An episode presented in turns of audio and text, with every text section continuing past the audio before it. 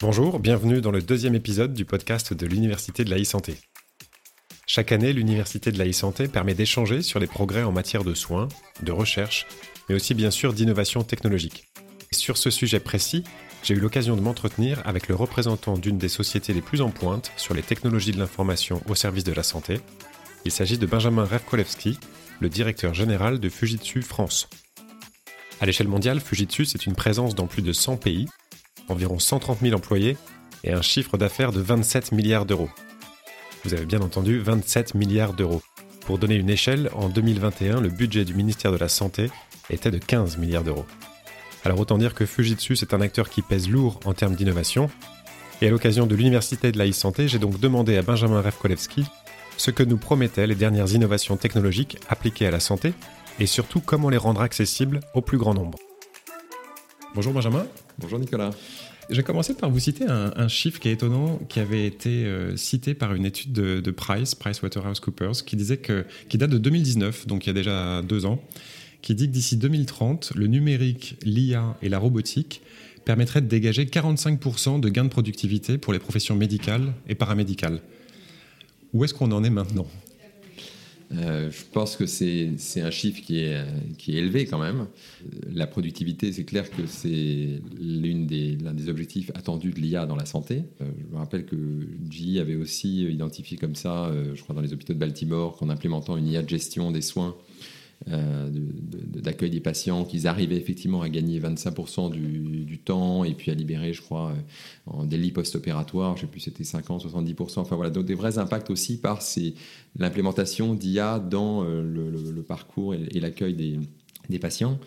Après, je pense que là où on voit des, dans, l'IA des impacts déjà aujourd'hui très avancés, c'est dans la, dans la recherche et dans les soins, au-delà de la partie productivité. Donc déjà dans la recherche, je pense que euh, les capacités de calcul et, euh, l'intelligence artificielle euh, permettent d'aller beaucoup plus loin depuis là ce qui s'est passé ces, ces 20-30 dernières années. Euh, cette puissance de calcul et cette IA sont vraiment, vont vraiment très très loin. Parfois, voilà, on est un peu supersonique vraiment dans la, capacité.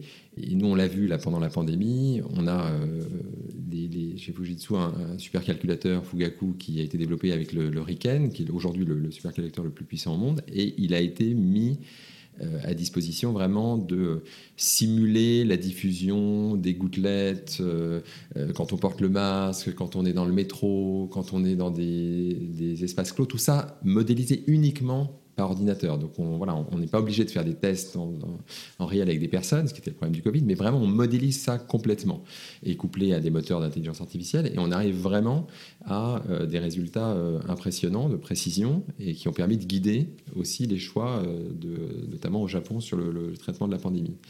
je pense que sur évidemment la partie soins, aujourd'hui on, va beaucoup plus loin, je pense en prévention, en diagnostic, euh, et même en intervention. Évidemment, sur l'IA appliquée à la radiologie, on en parle beaucoup, on en parlait encore hier à la, lors de l'université de la e-santé, euh, nous sommes là à Castres, Mazamet, il y avait aussi des startups qui ont été distinguées là-dessus, dans les trophées, sur l'application d'IA à l'imagerie.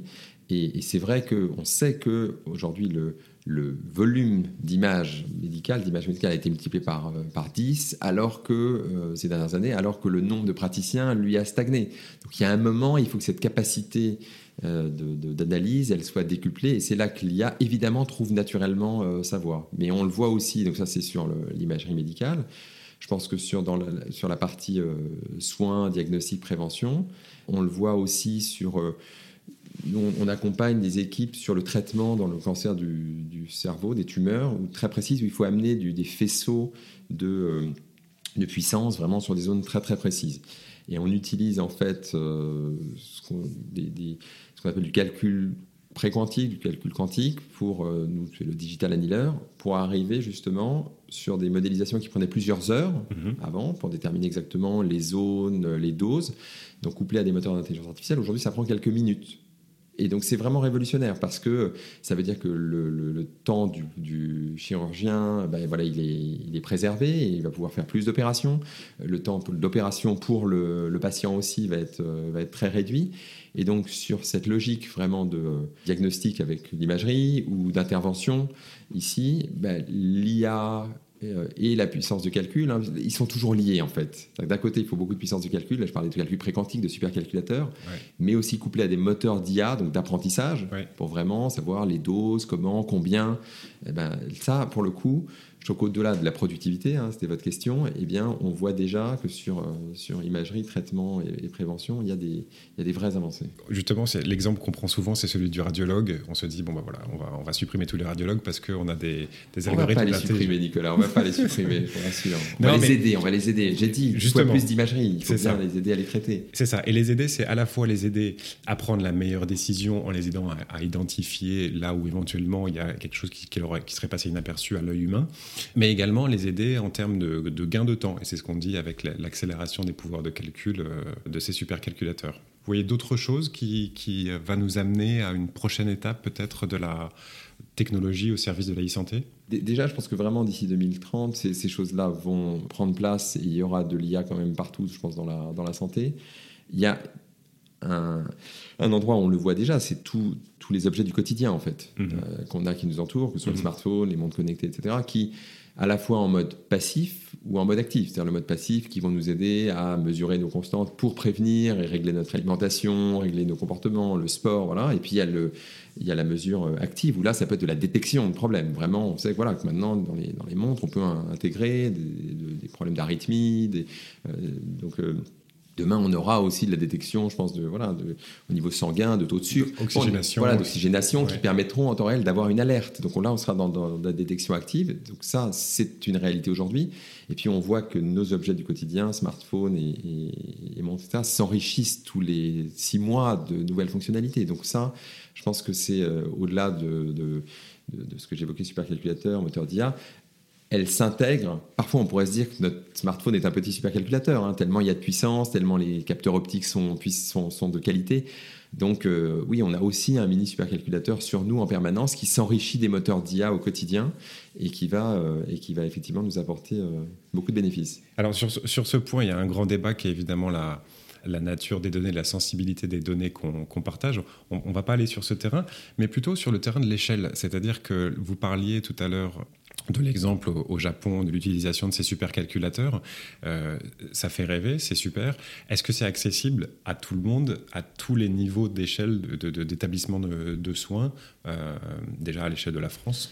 Eh ben, les, logiques là-dessus sont, souvent euh, ces, puissances de calcul de les mettre à disposition d'instituts de recherche. C'est pour ça qu'on l'a développé avec le RIKEN au Japon, mais on a également apporté ces technologies au GENSI, le grand équipement de, national de calcul intensif en France ces technologies très avancées. Et la logique, euh, c'est en général que des équipes de recherche peuvent aller puiser euh, dans cette capacité de calcul. C'est des projets, c'est euh, voilà, c'est collaboratif, c'est ouvert, c'est en général même accessible à distance avec des API. Donc voilà, c'est vraiment un modèle qui, pour la partie recherche, en mhm. tout cas, vise à, rendre ça le plus accessible possible. Et même des équipes internationales peuvent se connecter à un équipement français euh, ou des Français peuvent se connecter à un équipement du Japon. Voilà, donc je pense que c'est un modèle ouvert euh, là-dessus.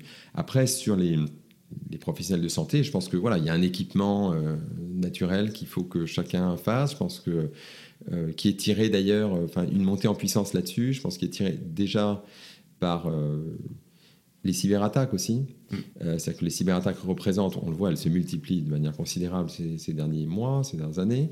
Et donc, ça nécessite que tout le monde monte son niveau de jeu en informatique, déjà. Euh, donc, assez naturellement, tout le monde revisite ses architectures de données, ses procédures, et investit là-dessus.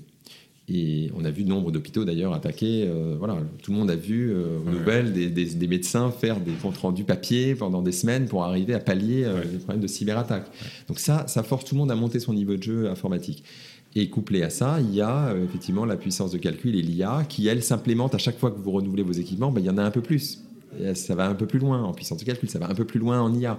Donc finalement, tout ça s'intègre progressivement, je pense, auprès des professionnels de santé qu'ils le veuillent ou non, si vous voulez. Et après, bien sûr, il y a toutes les applications très métiers, très santé, voilà, propres, avec toutes ces startups, tout cet écosystème qui développe euh, ses propres moteurs euh, qu'on a évoqués juste avant. On a quand même l'impression qu'on va vers quelque chose qui est, à deux vitesses, mais pas nécessairement au, sens, au sens euh, qu'on entend euh, généralement, mais plutôt ce dont on parlait sur l'affaire de, bon, il y a, il y a le, les établissements de recherche ou les établissements de soins qui ont accès à ces technologies, euh, qui peuvent puiser dans les données qui sont utilisées et dans, les développements technologiques. D'autres qui sont plus à la traîne, soit parce qu'ils n'ont pas l'équipement technologique ou la formation pour le faire, parce qu'il ne faut pas oublier la formation, ou alors le moyen de se mettre à niveau constamment euh, pour garder le, rythme. soit parce que les, coûts sont déjà engagés sur la sécurisation de l'existant, euh, soit pour d'autres raisons euh, de, choix euh, de choix d'investissement. Après, il y a beaucoup de moyens qui sont déversés en ce moment là-dessus. On l'a vu à travers les plans de relance, donc les, qui sont directement dirigés vers l'IA. Je pense qu'il y a plusieurs centaines d'équipes de, qui travaillent en ce moment de recherche sur, l'IA. Il y a des, des, centaines de, de, startups, de TI, de PME qui sont montées sur ces créneaux et donc qui vont bénéficier aussi de ces financements pour accélérer le développement de produits. Donc, atteindre des effets d'échelle, donc pouvoir baisser les prix, donc rendre ça plus accessible. Hmm. Voilà, pour, revenir à votre question, rendre plus accessible ça au plus grand nombre de professionnels de, santé. Après, les hébergements de données de santé aussi ont poussé, les contraintes d'hébergement de données de santé ont poussé aussi les gens à se regrouper euh, entre plusieurs praticiens, euh, vu les contraintes que ça représentait. Un praticien tout seul ne pouvait pas porter ça, donc ça a incité à regrouper. Donc, il dit regrouper, dit à nouveau effet d'échelle, donc capacité d'investissement. Donc, je pense que tout ça va dans le bon sens. Euh, pour, pour être en capacité de le faire. Et comme je, je l'aurais dit, je pense que la partie cybersécurité rend tout cela nécessaire, en fait. On est obligé d'y aller, en fait. on va tous progressivement être touchés de près, de loin par quelqu'un, un client, un fournisseur qui a été, ou un partenaire, ou un professionnel de santé qui a été impacté par une cyberattaque. Donc cette sensibilité-là fait que tout le monde va investir là-dessus pour juste pouvoir travailler. Est-ce que vous voyez, euh, de votre point de vue chez Fujitsu, des, des réticences particulières à l'adoption euh, de, de, ce genre de technologie? Bah, Je pense qu'il y, y, y, a une difficulté, euh, bon, d'abord culturelle évidemment, qu'il faut vaincre parce que tout le monde a des, des, réticences par rapport à la donnée, par rapport à la sécurité de la donnée, la confidentialité. Voilà, en France, on est très, très attaché à tout ça. Donc ça, il y a une réticence culturelle et qui est je pense encadré aussi par le législatif aussi. Donc il faut que tout ça évolue pour que euh, ces freins euh, se, lèvent. Il y a aussi, là, je pense, une, un frein technique, c'est la qualité des données. Euh, voilà, pour que tous ces, ces, projets, ces solutions se développent et soient performantes, il faut qu'elles s'appuient sur des données fiables, nettoyées. Donc il y a un gros travail qui est fait en ce moment, hein, depuis quelques années. Ça s'accélère justement pour non seulement partager les données, rendre interopérables, euh, ce qui a été beaucoup évoqué hier euh, à l'Université de la santé, mais, euh, mais il y a ce problème d'avoir des données qui soient propres, exploitables, et, quand est-ce qu'on les anonymise, quand est-ce qu'on les anonymise pas. Voilà, donc tout ça, je pense qu'on progresse, mais c'est l'un des freins, je pense aujourd'hui, au développement de ce type de, de solutions. alors, ce qui permet ce qui va permettre notamment de, de, résoudre ce problème, c'est les, approches pour les sécuriser aussi, les, données. Et je pense que la blockchain, en ce sens, apporte une vraie solution et qui est en mesure de, euh, de, rassurer, je pense, les citoyens, de rassurer les professionnels. Je pense que la blockchain, on a fait beaucoup de chemin. Euh, je pense qu'il y a quelques années, voilà, les gens associaient ça à du bitcoin, à des sujets financiers, en disant c'est pas pour moi. Tout le monde est en train de réaliser que les chaînes de blocs qui permettent vraiment de sécuriser euh, et de tracer une donnée pour si elle a été modifiée quelque part, à ce moment-là, on la détecte et euh, instantanément, donc euh, c'est très très sécurisé. Et sur l'authenticité et la traçabilité de la donnée, eh bien, je pense que quand tout le monde va, comprendre et le voir, cette blockchain s'insérer un peu partout, tout le monde va prendre plus confiance dans justement les données auxquelles on a accès, les données qui servent à bâtir les modèles d'intelligence artificielle. Et je pense que c'est vraiment de nature à accélérer les choses et que ce frein-là que j'évoquais avant puisse être, euh, puisse être levé. Comment est-ce qu'on passe de la, de la théorie à la pratique finalement? C'est-à-dire que euh, on a donc ces, on a ces centres de recherche, vous en évoquiez pour commencer cet entretien au Japon. Comment est-ce que derrière on passe de ces centres de recherche à une application qui tout simplement bénéficie euh, de manière un peu plus concrète le système de santé et le patient? Bah, Je pense que ça passe évidemment par connecter des écosystèmes. Je pense que ça, c'est toujours l'axe le, plus important, c'est que les praticiens, les, euh, les, centres de recherche, les, euh, les, établissements de santé, les ingénieurs de R&D, des sociétés voilà, comme les nôtres, euh, et puis les pouvoirs publics, voilà, que tout ça, je pense que pour passer de la théorie à la pratique, il faut que tous ces écosystèmes se parlent, partagent les projets, euh, partagent euh, effectivement les données. Donc c'est pour ça qu'il faut qu'on disait tout à l'heure qu'à la fois ce soit sécurisé, traçable, que ce soit que le cadre législatif aussi s'assouplisse, que aussi, je pense que pour passer de la théorie à la pratique, il faut aussi qu'on change, et là on revient au culturel, le rapport du citoyen à sa donnée de santé. C'est-à-dire qu'il faut que le, le, citoyen réalise que en ouvrant un peu plus l'accès à sa donnée de santé, eh bien en fait il sert le bien commun. Et je pense qu'on a tous compris avec la pandémie qu'il y a un moment où je dois euh, jouer le bien commun pour que à la fin moi aussi euh, j'en puisse, je puisse en bénéficier. Donc, euh, donc je pense que voilà pour passer de la théorie à la pratique, il faut travailler sur les écosystèmes, travailler sur la donnée, travailler sur la culture et le rapport du citoyen à la donnée. Et c'est par ce biais-là qu'on arrive à, à, rendre ça très concret. Et c'est, je pense, ce qu'on voit, ce qu'on voit aujourd'hui. Allez, pour finir, je vous demande la, la, prédiction, votre prédiction que je demande à tous les invités de ce podcast.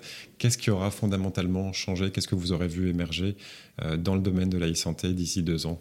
D'ici deux ans, euh, c'est court, d'ici deux ans, pour se dire qu'est-ce qui aura vraiment changé. Je pense que euh, l'IA dans l'imagerie, je pense que vraiment voilà, du côté des praticiens, parce que ce n'est pas toujours visible du, côté du patient, ce qui se passe pour l'analyse de l'image. Mais je pense que ce sera vraiment, vraiment généralisé. Ça va à une vitesse euh, phénoménale là-dessus. Donc je pense que euh, côté praticien, il y en aura partout.